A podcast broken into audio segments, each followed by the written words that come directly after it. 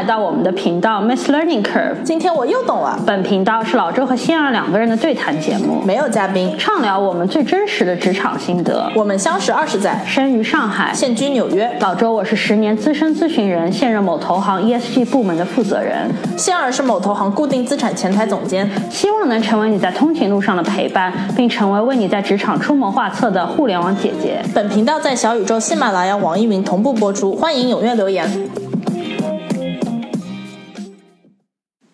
哇吼！大家好，我是仙儿，我是老周。听众朋友们，你的喜欢是我们持续做下去的动力，希望大家订阅我们频道并踊跃留言。今天这个话题很有意思啊，因为我们想聊就是如何薅公司羊毛，或者是我觉得好像几年前如何薅，比方说资本家羊毛这件事情还是挺火的一个话题，因为这很好理解嘛，就是在比方说经济高速发展的时候，就感觉。到处地方都是富的流油，你随便就是卡一卡也总能卡到一些，对吧？就有好像是福利，对吧？就这福利那福利，反正之前很多。对，然后最近我觉得好像没有什么人聊这个话题，或者这个词现在没这么火了。但你也知道，我们频道总是要反其道而行之的，所以，所以今天我们就想聊聊薅羊毛，但是它可能就是跟你想象的定义有点不一样，所以希望大家感兴趣的话可以耐心听下去。我我之所以想到这个话题，其实是因为也是前一阵子有有一阵子了，最近休假，所以就没有太关心，就是当下的热搜。就前一阵子，我不知道仙儿你有没有 follow 这个，就是有两篇文章还挺火的，一个是说什么中产作死三件套，呃，就是好像是呃房产，然后呃孩子念那个国际学校，再加一个全职太太，就是这样的，就是一个作死的一个呃配方。还有一个挺火的一个话题，就是说在那个星巴克呃上班的呃失业的中年人，就就这两个都都有一阵挺火的，也也是因为现在一个社会的一个写照，就是的确是呃经济下行，大家压力都很大，所以就是有有一批人失业了，然后尤其是啊中年人失业的人还是挺多的，然后中年人这个团体之所以会被关注到。我觉得大多数人呢，焦点仍然是在于啊，他们就是在人生这个阶段所处的一个社会结构，对吧？就会说关注到他们说什么啊，上有老下有小，所以很多人年轻人一读这个文章就说啊，果然是呃呃不不结婚不就好了嘛，屁事没有，对吧？就会会这么说，或者是会说什么啊，中年人因为哎，就说起我就是。可能早比我们早一些的八零年的人，可能呃已经有点小钱啦，然后就是因为有了小钱，所以加了杠杆，买了房子之类的。然后又有一批年轻人看了之后就说了，说哎，我这么穷，对吧？没钱，对吧？不买房子就屁事没有，对吧？就很多很多娱乐的焦点都在那边。但我觉得。其实中年人失业有一个也算是老生常谈吧，但最近没怎么听人聊起的话题。我觉得他们心中最难的还是，呃，就是所谓的中年危机嘛。就是其实很多人在很多中年人在失业的时候，会突然间的觉得说自己的自己没有价值了。因为很多尤，而且这件事情尤其容易会发生在一些就是高收入的，或者是工作压力非常高的，或者是已经是一个呃，起码是个中层管理者，就比较成功，所谓的成功人士的那边更容易发生。就是一旦失业了，他整个人的价值观都会崩溃，对吧？呃，先你知道的，我很喜欢的一篇，就是又要要把这篇文章给拉出来了，就是我之前跟你分享过。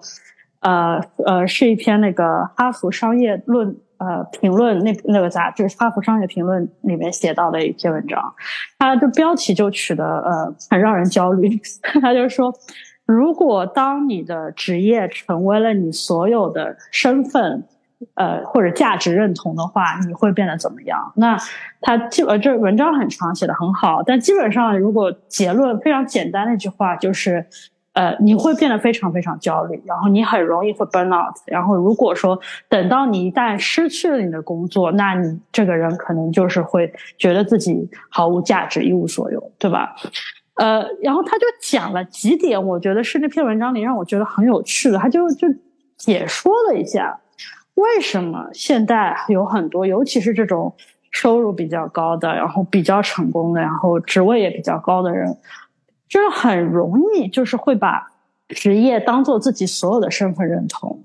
那里面讲了几个道理，我觉得还挺有趣的。一个呃，这都很浅显。就第一个就是说，呃，因为你这样的工作，尤其比方说互联网啊，像这种九九六零零七，或者你在投行工作，你工作的时间很长，对吧？你你真的好像就是有种感觉，除了工作以外，也没有没有时间做别的事情，所以很自然而然的，你就会形成非常单一的价值体系，就是工作就是等于你，就是等于你的所有，对吧？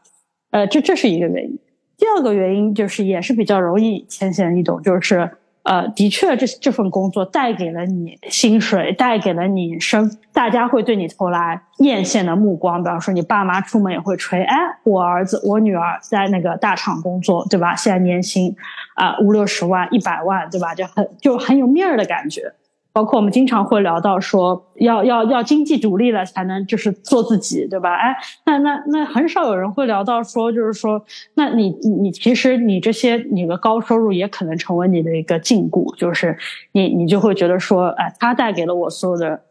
所有的光环，但如果没有了，我就没有了这些光环，对吧？这也也会造成你这样的一个单一的价值体系的想法。那第三点也我觉得也非常有趣，他提到的就是。因为其实很多人现在就是，尤其是高收入的人群，是会感受到一种呃职业为他们的加成，使使得他们在生活当中的某些方面，甚至觉得自己可能呃实现了，起码说一部分的阶层跨越吧。就比方说，呃，我看到一篇那个文章在网上很有趣，就是有一个中产的妈妈，就是中产妈妈，就说自己，她说。他说：“我有点担，有点凡尔赛的说，他是有点担心自己再这样下去养孩子，他以后出门会不会就是自己赚钱以后会不适应？那他就讲些什么？他说呢，他因为工作比较好，对吧？就比方说他去医院从来就是去私立医院，因为那个公司的保险里面 cover 的就是私立医院，所以从来没有去排过队，对吧？所以孩子不知道去医院可能是要排队的。”然后呢，出入各大的那个，比方说乘火车、乘飞机的，全都是贵宾室，对吧？因为公司给了他一张信用卡，对吧？到哪都可以，就是通过那个公司信用卡就可以，啊，不止可以积分，还可以就是出入这些贵宾室。所以孩子从来不知道，就是哦，可能还要在站台等啊，或怎么怎么样要排队啊，这些烦心事儿都没有。就我觉得，虽然是一篇凡尔赛的帖子，就下面很多人骂他，但是。有的确是很多人，他很呃，他的工作给他带来了非常非常多的光环，也也是一些很多通过他们可以平时，比如说薅到了公司那些羊毛的行为，对不对？我虽然没有看到你说的那个贴或者那个妈妈的那个例子，但是嗯，我觉得这个其实这个现象非常普遍，就是因为我我们都是在呃北美在做金融圈的嘛。那在这个行业里，自然而然就会因为，比如说，哦，你是这个公司的，呃，他是那个公司的，就会有很多公司的福利嘛。包括可能就是从小到，比如说，如果是呃金融或者互联网的一些大厂啊，什么可能你年会的时候就会请到这种公司就会请到那种呃就是一票难求的什么 Beyonce 啊，就是这这种人其实去年会上。之类之类的，而且，呃，我之前我之前也薅过一个，就是那个时候，呃，纽约有一个很火的音乐剧叫《Hamilton》嘛，那个时候就是一票难求，就一张票可能卖到一万多什么的。那个时候是，嗯，但是是我朋友的他们公司就是说是包场了，因为他们是呃这部音乐剧的赞助方。然后包场的时候，就是说也可以请亲朋好友一起去看啊之类，就有很多这种福利。包括我自己现在是一个在呃呃美网公开赛嘛，我前两天刚去看了美网公开赛，这种都是通过公司的福利。嗯，就像你说的，那平常可能不管是去看呃这样的演唱会啊，还是说去看一下这样的呃活动啊，或者说是。嗯，医疗保险呐，或者说是，比如说出差的时候，大家可能都会去飞商务舱、头等舱。但是，可能如果不是因为工作有这样的福利的话，那自己要出这个钱，可能很多人就不会觉得说，呃，愿意出或者出得起，是吧？因为就是有一种啊，公司报销。包括我也知道很多朋友，他们可能通过，因为就比如说公司的。呃，就是说要去跟客户去吃饭啊什么的话，他们就是顺顺带便打卡米其林，就是有有朋友做这样的事嘛，他们因为因为公司如果是跟客户吃饭的话，就是也是会有公司的福利报销啊什么的。呃，我我朋友圈里有这种，就是说每年每年通过这个福利打卡新进米其林的，而且就像刚才说的，在前几年就是各种嗯经济状况很好啊，然后每个公司都有一种。加福利就是有一种叠 buff 的感觉的时候，就是有一种大家都在比谁的福利多。呃，我经记得经常会看到还有那种，就是说有一种攀比啊，工作的攀比的时候，都不光是说是比工资啊什么，而是比如说是啊什么 Google 的食堂就是比 Facebook 的好吃啊什么。我朋友圈里，我我朋友圈里还有一个人，他当时就是刚入职了 Google，谷歌嘛，然后每天在朋友圈里可能刷了三个月左右。每天剖今天的中饭是什么，今天的晚饭是什么，今天吃了中这个中饭，明天吃的那个晚饭，那当然伙食确实非常非常好。就是在这样在朋友圈里剖的背后，其实就是这个心态，肯定就是觉得说，哇，这个是一个，嗯，对于我来说，呃，不是一个很。平常的事嘛，对吧？那可能就是说，餐餐都能吃到非常好的，他才会餐餐在那儿包。确实说，公司很多时候可能就是是呃附带了这样的福利，让其实员工的怎么说呢，就是生活的档次可能是提升一一个阶层的。呃，比起本身来说的话。对，而且我们这里也不是说谴责大家这这些薅羊毛的行为，完全不是。因为我觉得这个就是你在有时代的红利下，如果你有机会可以就是让公司带你领领世世面也好，给你一些福利也好，可以让你生活的更更好一些，就更方便一些，这些都是非常好的事儿，我们自己也会做。但我觉得现在我们想讨论的一件事情，是跟这这篇研究相关的，就是。在一个经济下行的情况下，就这些原来带来的福利带来的一些光环，如果你你把自己深度绑定，你把自己我是个什么样的人，跟我是一个啊从呃在这个在这个大厂在这个投行做这份工作的人完全的挂钩的话，那你可能就是会变得非常焦虑，因为这些事情都是。呃，以以前能薅到的羊毛，如果今天突然，比方说你失业了，对吧？不止羊毛薅不掉了，你身上的光环也都完全没了，对吧？它就有可能成为你一个非常大的焦虑的来源。我相信很多就是中年失业的人，他之所以，比方说难以接受或难以适应，相比于其他年龄阶层的人，这当除除了前面提到的上有老下有小以及贷款加的太多以外，这个也是非常大的一个原因，就是那些。那些看得见的薅羊毛带来的一些光环，你只要一旦失业，就会完全失去，而且让你觉得有种身份价值的缺失感。那我从这点想到的就是，那难道就是就是上班就是这样吗？有因为有些人很多人都会这么觉得嘛，就觉得说人也不能不上班，对吧？就是要上班嘛，起码你说每天呃朝九晚五吧，这是最低要求了吧？你你总得付出这点时间，对吧？你你就得坐在那里，你你你能做的对自己最好的事儿，很多人的认知就是，那经济好的时候我们薅点羊毛，经济不好的时候可能就是呃呃那个划个水摸个鱼，对吧？能够混过去就好，对吧？我我我觉得这这样想法的人也无可厚非，也非常多。那你也知道，我们频道就的宗旨一直是希望你能够在有限的时间里创造最大的价值。我们想提供一种想法，就是不要把你朝九晚五上班的时间，或者你你要加班多久也不管你所有的上班的时间，不要把它想做一种沉没成本，然后把要把它珍惜起来。要你只有你珍惜了自己的时间，你才你别人才会尊重你的时间，对吧？那我们怎么可以更好的利用？上班的时间能不能说，如果现在比方说经济下行，有些以前可以卡到的油卡不到了，薅得到羊毛薅不了了，那难道上班就不能够薅到公司的羊毛了吗？是我们今天想要讨论的一件事。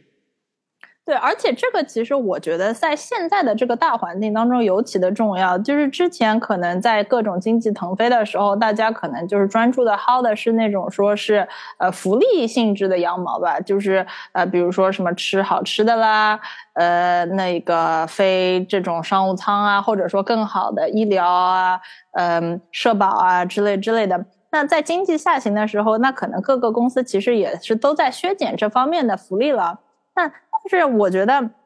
其实呃，就像老周刚才说的，你人一天你可能在这个工作，你在办公室，即使即使你有一个朝九晚五的工作，我们都知道现在工作没有工作是真正朝九晚五了。即使是一个朝九晚五的工作，你一天都要在那八小时嘛。其实我们待会儿会说到的，你们能够薅到的这个羊毛啊，并不是这些表面上的一些福利啊，而是你每天每天在这个公司啊花了这个起码八小时以上的这样的时间的时候，这个公司能够为你提供什么，并且在这样的一个环境下，锦上添花已经不是一个最重要的事了，是一些基础性的能够帮助到自己抗。抗压吧，就是抗击这个社会动荡来给的压力的这样的一些呃东西，其实才是最重要的。其实就在很早之前，我跟老周经常就会有的时候呃聊天的时候就会说，这个要是比如说有坏事呃发生，要是比如说社会环境没有那么好了，那我们怎么能够苟下去？就我当时还觉得这个是个原创的动词。就是我也不知道是那，就是那当时就是苟苟过去的这个这个形容啊，这个说法啊，并没有火，所以我当时还觉得就好像是一个原创的动词。直到最近，可能就是因为社会环境的变化嘛，那全世界现在都不太景气，所以就是说大家也都开始在讨论怎么能够苟下去了嘛。苟过去的这个是什么意思呢？那其实之前有一本很。有名的畅销书就是塔勒布写的嘛，他可能最有名的一部是《黑天鹅》，但其实差不多，《黑天鹅》讲的也是一个说，呃，如果你发生了这种就是百年难遇的事情怎么办嘛？然后他也还有一部书叫《反脆弱》，而且这个非常有意思，就是这个书的开头，其实作者定义了一下为什么要用这个书名叫《反脆弱》，因为他就是说他绞尽脑汁想了一下，其实没有一个词来说这个意思。就是脆弱是有这个词，但是反脆弱没有一个说呃直接的词来来说这个意思，所以他就只能自己造了一个词叫反脆弱。他给这个反脆弱的大致的定义呢，就是说不管这个事情发生什么样的变化，或者比如说社会有什么动荡，就是不管发生什么不可预知的事情，呃，从概率上来说呢，你处在一个说你。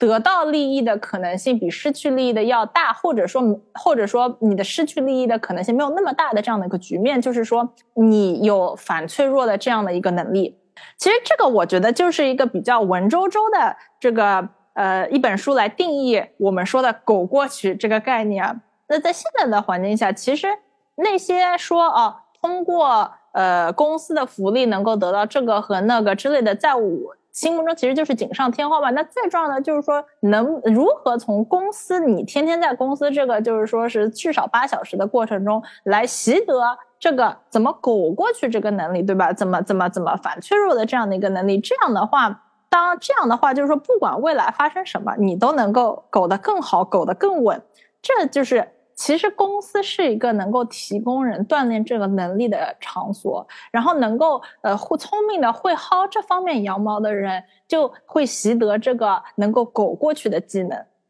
那所谓苟的苟过去的技能，我觉得也可以把它拆分成几大块。我觉得第一大块可能苟过去的技能是累积人脉，就。这个听起来有点老生常谈啊，但其实我我觉得从薅羊毛的角度，大家可能就会看到一个不一样的、非常容易能够执行的一个方法。就我们讲讲那个薅羊毛，就是大家平时会怎么薅？当中有一个部分的薅法，就是先也提到过，就是。大型的公司有非常多的活动，对吧？啊，不止年会活动，其实平时的话，比方说，如果你有客户的话，哎，做成了一个什么事情，客户可能会想要请你吃饭，对吧？然后或者是有的时候有行业内的协会，对吧？他们也会想要把你邀请过去，然后甚至是希望你去发言，然后再再找你去吃饭，或者是呃一些甚至是一些更高大上的活动，也都有可能。啊，那就是这这当然了，都是非常好的，薅到这些羊毛都是非常好的。但我觉得不知道大家有没有思考过这个问题，就是你为什么被邀请了呢？呃，非常简单的一个问题。我觉得答案也非常简单，这个这你被邀请了，不是因为你是你，而是你是在你们公司的这个职位上的那个人啊。这么讲有一点让人觉得不开心，我觉得，但但但这这个不是一个不可改变的事实，然后这就是所谓的积累人脉可以带给你的一个不一样的。薅羊毛的方法，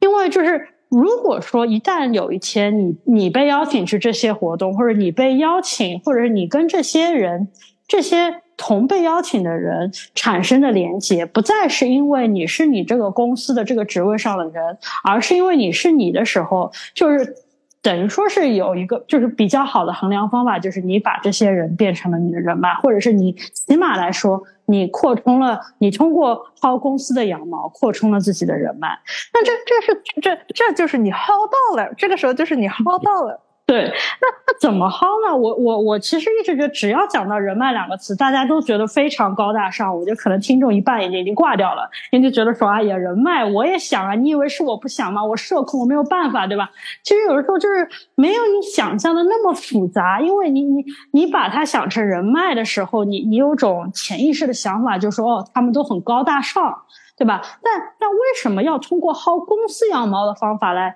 来扩充你的人脉呢？因为，哎，因为你踩在公司的这个平台上的时候，你也变得高大上了，对吧？当你你因为公司的这个缘故，你去参加这个活动的时候，别你是自带光环的。这个光环千万不要不用，对吧？这你自带光环，所以别人也是非常想认识你的。这时候就是你你你是再社恐的一个人，当别人都是捧着你的，想要了解你，想要知道你啊，因为他他。他在听你自我介绍时候，会对你带着三分尊敬，对吧？他为什么对你三分尊敬？因为你提到了我是某某某公司的，我是某某某投行，我是某某某大厂来的，对吧？别人都会自带那种尊敬。那这个时候，你不要把呃积累人脉想一件很复杂的事情，你不要觉得说啊，一定得说我今天能够通过他做成一单生意，他才是我人脉了，没没有这么复杂。不过就是两个人之间，你们已经有了彼此的尊重，对吧？也有了信任，因为你们都是。都是因为公司的这个行业的那个呃 title 对吧，才才来的这么一个活动，那也是有基础的信任，有有彼此的尊重。这个时候只要正常的像两个人一样相处就可以了，一回生二回熟，多在这样的场合里见到过这同一个人几次，攀谈了几次，他你们之间会建立一种什么样的连接？就是彼此认同感，就是说，哎，我们是一个阶层的人。对吧？所以他是一个值得我认识的朋友，未来对我可能会有帮助。你只要通过这样频繁的接触，让别人有这个想法，你可能就薅到了这个羊毛，对不对？对，而且我觉得你刚刚说那个，就我自己啊，其实是有这样的一个那个心态的转变。这我可以分享一下。我之前呢，真的是觉得，我之前是非常觉得，就是说，那比如说客户如果喜欢我，就是因为我做的好。你知道吗？就是说，客户如果比如说呃想要请我吃饭，那一定是我工作做得好，无可厚非。你肯定是做得好，对，我相信你。那那那当然也是，当然也是。但是我当时是有一个转领悟的转折点的，我是突然有一天就可能就是突然领悟到，哦，首先当当然就是你如果做的不好的话，那是肯定不行的。但是可能比如说客户来找我啊，或者客户来给我打电话，客户来就是说。啊，或者不管是呃别人怎么样，生意上他们想要来，就是说找我啊什么的，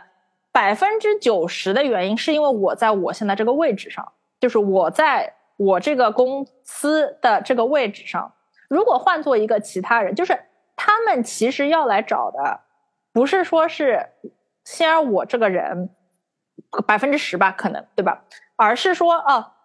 现在正在坐在这个公司这个位置上的人，其实其实这这这个这个这这上是百分之九十的原因。然后当然剩下百分之十你不能做差，对吧？做的差那也不行。意识到这一点的时候呢，我刚开始是有一些些沮丧的，因为觉得那我觉得我再怎么样，好像也我的个人魅力呢，这个难道就不重要吗？之类这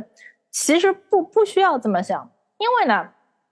这其实就是整个一个为什么说是积累人脉的过程，因为。呃呃，你去见别人，你也是这个原因，就是说，包括呃最呃刚才刚才老周在教我说，现在这个很火的一个词叫配得感，配得感。就是说，其实大家通过公司这样的一个活动啊，互相是在抬咖的，就是说，嗯，你作为一个个体去，你并不是作为一个个体，你是作为这个公司的这个位置上的这个人去的。那其实对方也是这样的一个作为，并不是一个独立个体。那对方也是作为说这个公司的这个位置上的这个人，你你们是凑巧机缘巧合在同一个时间，代表了这个公司的这个位置上的这个人而已。那这这个就是一个给你开始呃的一个契机嘛，对吧？这就是人脉的一个契机。然后你就大胆的去，因为只要这个公司把你放在了这个位置上，那你就是这个公司在这个位置上的这个人，你就是你就配，你就配。然后你去了以后，然后还有就是要记住，就是说，我觉得就是对方，你你也不用说说，比如说去了一个活动，然后觉得哦别人好像很高大上，对吧？因为别人其实也也是抬咖了的，他们也就是个一般人，但是呢，他们只不过是顶着那个说是那个公司的那个位置上的那个人的身份来了而已。然后，如果你这么想的话，其实你就会觉得，其实公司给你抬咖是一个嗯很大的资源。对吧？你就要利利用好这个资源，就是说哦，所以我出去，我就是这个公司的谁谁谁，这个其实就是开启了我人脉的一个门嘛。然后其实去这种社交，就是说在一群在互相都抬开了的人当中，你们有了这个平台，开始认识了以后呢，这个时候又开始回归以人为本了。这个时候你可能说哦，真的是跟谁哦比较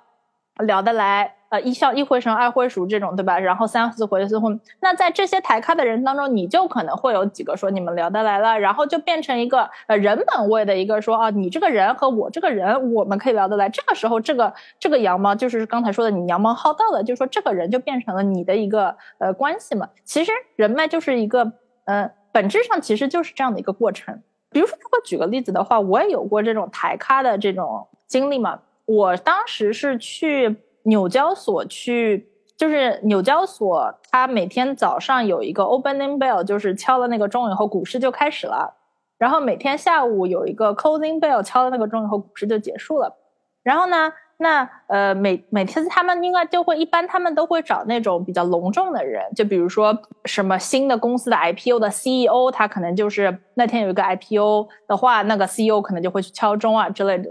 我其实也去敲过，我当时敲的是纽交所的一个 closing bell，就是呃闭市的那个钟嘛。然后呃这个当然整体体验非常非常好，对吧？就是纽交所很多很多人，然后呃之类之类的。那我去敲这个钟，我并不是说呃我有一个公司上市啊，或者说我是一个呃监管局的大头啊，或者我是什么呃政要啊。嗯，我其实就是因为公司的抬咖而而去去敲钟的嘛。我作为一个在金融领域的女性从业人员，当时三月份因为妇女节嘛，他们就是想要呃支持和弘扬呃以及推广，就是为女性在金融圈里助力这样的一个概念，所以所以我就被邀请去去敲钟了。那比如说这样的活动，那去了以后可能嗯。其他的在场的人，可能就是比如说，嗯，纽交所的领导啊，其他的金融公司的非常重要的高管呐，这样就是这样的一个场合，因为大家也都是顶着一个抬咖的，大家说白了就是都抬了个咖，然后去了这样的一个非常非常高大上的去纽交所敲钟的这样的一个活动，然后这个活动不光是因为。敲钟就是在那一下，那个那个时候可能十分钟，但是这整个活动其实是，呃，有 networking，有呃大家有喝酒啊、聊天啊、参观整个纽交所啊，然后有人跟你说说它的历史啊什么，其实通，所以就是通过这个整个过程，其实是一个可能是个半天的这样的一个流程啊，所以就是也认识了。在这个半天的过程中，也认识了一些，就之前是完全不认识。我们就是因为敲钟的这个活动才才聚到一起嘛，对吧？那也认识了一些新的朋友，然后现在还保持联系。这其实就是一个怎么样通过公司给你哎，他有这个身份以后呢，让你有了这样的一个入场券，去了这样的一个圈子以后呢，然后再以人为本的你的个人魅力，自然而然的你就会碰到和你很契合的这样的一些人脉。其实，好好的利用这张入场券，是你能够在公司的这个平台上薅到的一个非常大的羊毛。刚才讲了人脉，那么其实如何就是通过薅羊毛可以获得那个狗在公司苟下去的这个能力？我感觉第二个部分必须要聊到的就是，其实公司是一个非常低成本或者低风险的，可以让你拓宽你的呃。领域或者尝试不同的呃领域的一些工作的一个非常好的一个平台，呃，之所以这么说，也是跟我的个人的经历有关吧。我觉得就是呃，频道可能一些老听众知道，但是我我还是简单的讲一下，就是老周我以前是做咨询的，那我当时做咨询，肯定当中一个呃非常大的一个我我自己喜欢的和我性格非常贴合的一个好处就是。呃，咨询是非常容易，就是从一个呃，就是话题，马上你可以跳到另外一个话题，然后你不断的是在一个学习的过程。对吧？那这是我的一个这个这个反复横跳的这样一个呃这个行为，其实是我的舒适区。那那我我当时就是也是呃。当然了，这我觉得这也可以看得出大家性格，并不是说咨询里每一个人都是喜欢不停的去尝试新的东西。我觉得总体来说，这是一个大家更愿意尝试新的东西的一个一个行业。但是也也不免当中有些人是呃是想说一一段时间先先可能学习一些不一样的，然后慢慢的往生里去走，对吧？我觉得各大家的方法都不一样。但但我这里想说的就是。呃，如果你想要尝试一个新的领域的话，那公司可能是非常低风险的一个地方。当时给到我的一个机会就是说，呃，可能呃有没有人有兴趣，就在一个非常就是普通的会议上，因为我们呃咨询的话，经常会开一些会，就是说未来有哪些市场的热点，然后我们可能想卖哪些的项目啊，大家需要一起在开这样的一个会的时候，就会问到说有没有人愿意。去研究一下关于就是 ESG 这个方向的，就是气候风险也好，ESG 也好，环境也好这样的一个方向，因为就感觉可能是未来的一个热点，但没有人举手，因为这也很好理解，因为大家都很忙，对吧？平时都有工作，然后你去做这样的一些事情，往往在八字没一撇的时候，它是没有什么马上看得到眼前的好处的。呃，唯一能够得到的好处就是可能内心的满足，就是哎，我又学到了个新的东西，明天可以出去吹牛了，对吧？或者是说，哎，万一这件事情是个非常就是远的一个概率，就是万一这件事情未来成飞了，那我可能又多了一个技能。但这个万一非常的大，就是非常远，就很多人就会觉得说，哎，那那就先先观望一阵，对吧？这我觉得都是人之常情。那当时我我我自己本来也感兴趣，看到没人举手，那我就说那我我想要做这样的一件事情。那没曾想呢，就是其实这个话题之后，后来就跟我跟本人的兴趣也非常契合，然后我觉得这个市场的潜力也真的非常的大，然后慢慢的一件事情就像滚雪球一样，一件事情就。呃，就连到下一件，就比方说，我就发现，哎，原来让我尝试的只是在看一下，就是在数学建模方面跟跟 ESG 能产生的连接，但是我对这个话题的兴趣就远大于此，就开始自己的考证之旅，包括拉着仙儿去考证，对吧？然后又又找到了现在的工作，然后。通过这份工作，现在又接触到了更多的关于这个呃这个话题的衍生的一些领域。我觉得这这个就是我我的自己的一个例子，但但这样的例子不胜枚举。就是我觉得大家大多数的人在工，尤其是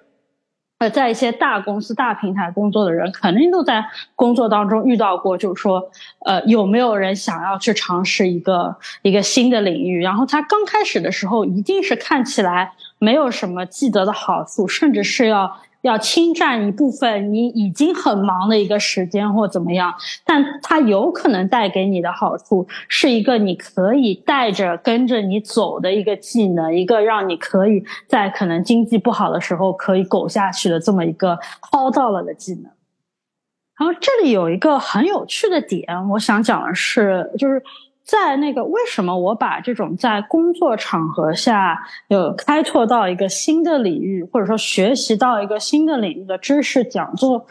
薅羊毛，而不是说学习呢？哦，我其实这个这个词是我有意在脑海中想过的，我觉得它是更用薅更贴切，而不是用学更贴切的，呃。跟他相近的一个呃，经常被问到的一个问题是，就是很多人都会觉得，尤其是好学生嘛，在初入职场的时候，都会被说很多好学生会有个学生的心态。那我我我觉得这里可以稍微延伸聊一聊，就是到底什么是学生心态，以及就是学跟薅当中到底有什么不同？就是我我一个就是。想法，其实我从我个人的经历来讲，说我大多数的技能，我现在拥有的一些就是工作上的技能，或者是，呃呃，待人处事也好，一些就是生活上的技能也好，绝大多数我觉得都是在我工作以后学到的。其实，如果说真的要这么说的话，呃呃，学校里肯定是打下了一个比较好的基础，对吧？但是。呃，包括现在的技术发展都这么日新月异，所以不仅仅是一些软技能，其实一些硬技能很多。呃，即使你是从事一些比较高薪尖端的，或者是呃，就是硬件也好，软件也好这样的行业，我相信很多人的很多技术都是在工作之后不断的通过自我学习也好，通过工作逼着你去学习也好学到的。但是我觉得这种学是跟你在学生时代在学校里学是完全不一样的，因为你当你是个学生的时候，你的学你是你是你是有一种别人有义务来教你。然后我我去学，对吧？你会觉得说你是个被动接受的。今天你你到了学校，老师的老师拿了工资，他就是要教你的，对吧？然后你可以通过呃，你你你不断的去问问题，呃，你你想要多学一点，或者是你你去你去跟老师说，我我想要跟你多探讨一些这些问题，你都会被视成是一个好学生。的这样一个形象，而不是说你去打扰了老师，对吧？那在公司的场合就不一样，就是虽然你也是学，但是这个时候你的身份转换了，你没有义务哦，就别人没有义务来教你了。如果说你还是带着一个学生的心态，这就是很多人经常会诟病的那个好学生可能遇到了一个身份转换问题，那他们就会觉得说哦。我今天你布置了任务，但是我不会是正常的，因为我没有你没有教过我该怎么做，所以我就可以选择不做，直到你你你教会了我，或者说我我就没有办法开，甚至开始做，对吧？我就等着等到说啊，今天终于你有时间了，然后你可以来指定的时间里比较系统性的教会了我这件事情之后，我才能做。呃，那这样的一个就是。如果你抱着这样的一个心态在工作的场合下，可以说是其实你就很难学习到什么东西，因为其实没有人有那个义务来再来教你的，所以你你的这种就是被动的接受的学习，其实是会比例非常非常的低。但这代不代表我们学不到，相反我们可以学到更多的东西或者最多的东西，是通过什么方法？就是通过薅。就是当你先去，比方说很很多时候，你会先去假装说，呃，你你领到了这个机会，对吧？其实大家设想一下，现在比方说老板给你问大家谁愿意做这么个新的领域，然后你就举手了，你领到了这个机会。其实因为是个新的东西，你的老板也好，就是同事也好，没有人对你有期待说你已经懂了。对吧？那同时呢，你又你又你又不需要说哦，因为我不懂，所以我我我就我就啥事也不做。你比较好的一个姿态应该是说，我虽然不懂，但是我处理过很多呃跟工作相关的事情，所以我有大概的经验，这个流程该怎么样呢？与此同时呢，我又知道了，因为我领到了这个机会，所以说呃。必须会呃接触到很多呃相关的人员，就比方说，有的时候你们公司虽然不懂，但是有外面的第三方公司是做支持相关这方面的工作的，他们会进来，然后跟你做一些就是展示也好，跟你一些讨论也好，帮助你也好，过程当中你接触到了很多这方面的专家，慢慢的你就懂了，所以它是一个非常低成本的，你通过。装着说，哎，我我现在要进去这个领域了，我是这个领域的负责人，是这个领域这我们公司的负责人。但是我虽然现在不懂，但是我不是说我啥事也不做，对吧？我通过我的经验推进这件事情，同时呢，我又通过跟你们交流，把这些知识全都学到手了。这就是一个就是非学生的那个好，或者是一个社会人，就真正能够在公司薅到羊毛的这样的一个状态。那那跟这个很相近的，除了就是可以学到新的领域，开拓你自己的一个视视野以外，还非常容易在公司可以薅到的一种可以拓宽视野的，就是所谓的可能待人接物和人情世故。我觉得这里就用这八个字，可能大家听起来觉得说哦，这个也是很笼统，又有点老生常谈。那我我我举个例子，大家可能就知道了，就是。有过工作经验的人，就有可能就会你你会接你你会有一个自己的判断。当你遇到一个呃新的同事的时候也好，或新的工伙工作伙伴的时候也好，你可能通过很短暂的跟他的接触，有的时候都不需要见面，可能收过收收过几封这个人的邮件，你就会大概有一个感觉，这个人是不是专业。那你你的这个专业感是从哪里来的？就除了这个人的知识啊上面，他可能就是一个很在某方领域有很多知识的这样的一个专业的人士以外，你的你你会感受到的他的专业感也是来自于你觉得这个人有没有就是被很好的社会化，他有没有受到过现在比方说当代企业文化当中一些一些非常基础的教育。说的更浅显一点，就是一些就是比较厉害的，比方说老师傅带出来的人。他他非常知道在什么样的特定的情况下该怎么样说话，该怎么反应，对吧？呃呃，举个例子来说，比方说你接到了一封收到了一封棘手的邮件，你什呃等多久回，对吧？是马上回还是等一段时间回？你在你在回复的当中，你的地址是？呃，回复谁，抄送谁？你你在抬头里面写的是谁，对吧？你你有要不要把之前的邮件把它当成附件抄送进去？这这一系列看起来就是非常非常小的细节，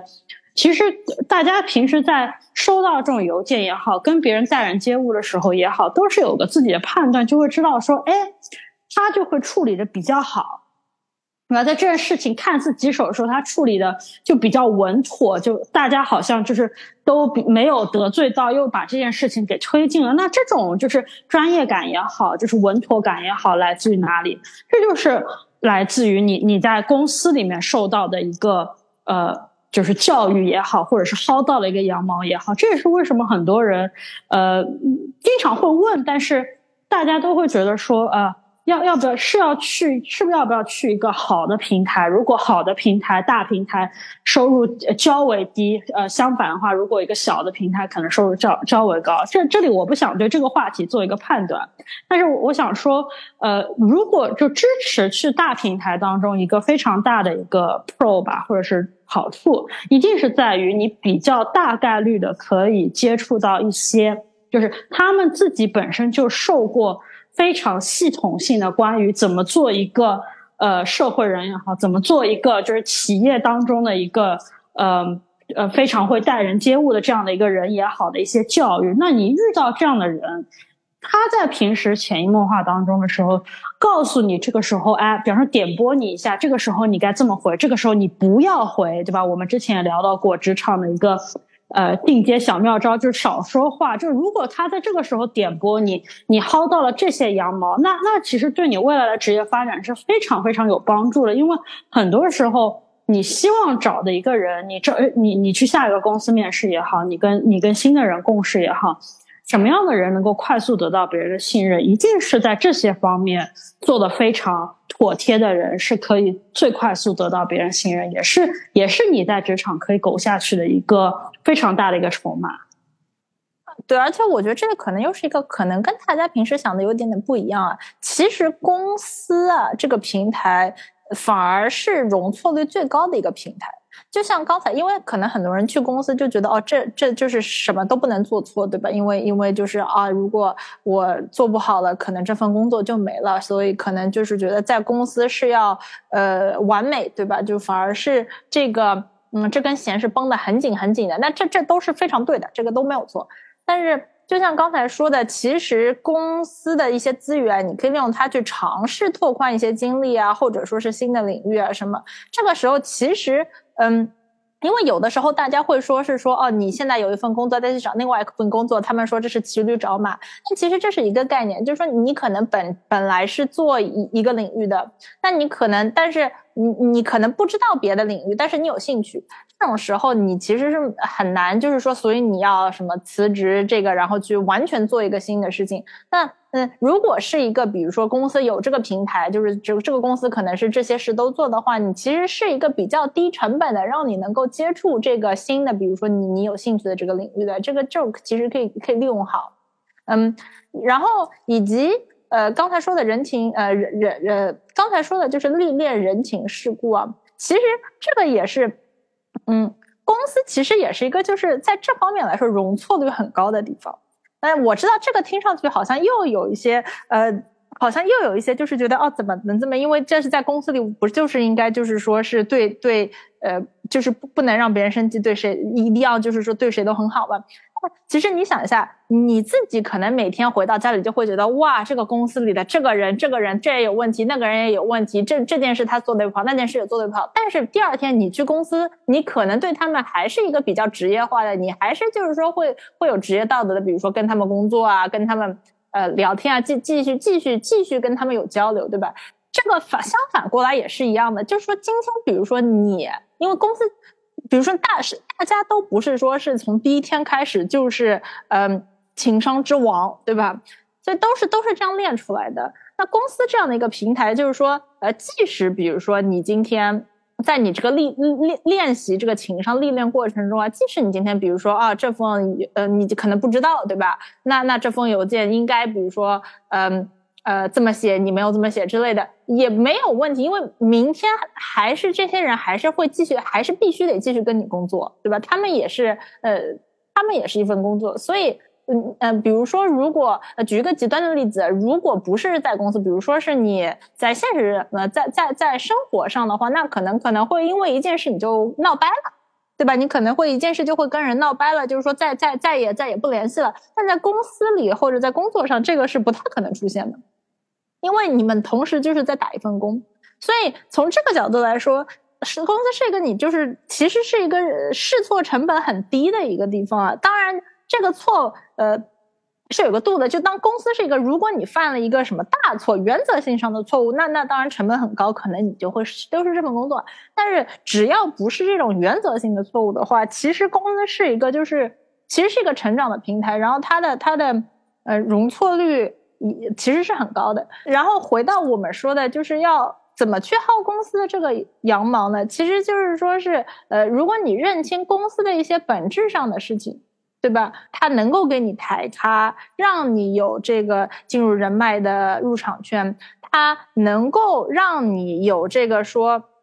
比较低成本的试错。呃，尝试新新的呃，尝试不一样的领域的这样的一个一个平台，对吧？然后它其实每天每天呃，在你呃，不是有那个那个剧叫《办公室的故事》，在你每天每天在你身边发生的事，就是一个每天每天的一个人情世故的历练。其实公司总的来说，它一直都在提供这样的平台，它每天都在提供这样的平台。作为你来说，如果每天都利用好这样的平台，才是真正薅到了公司的这样的一个羊毛。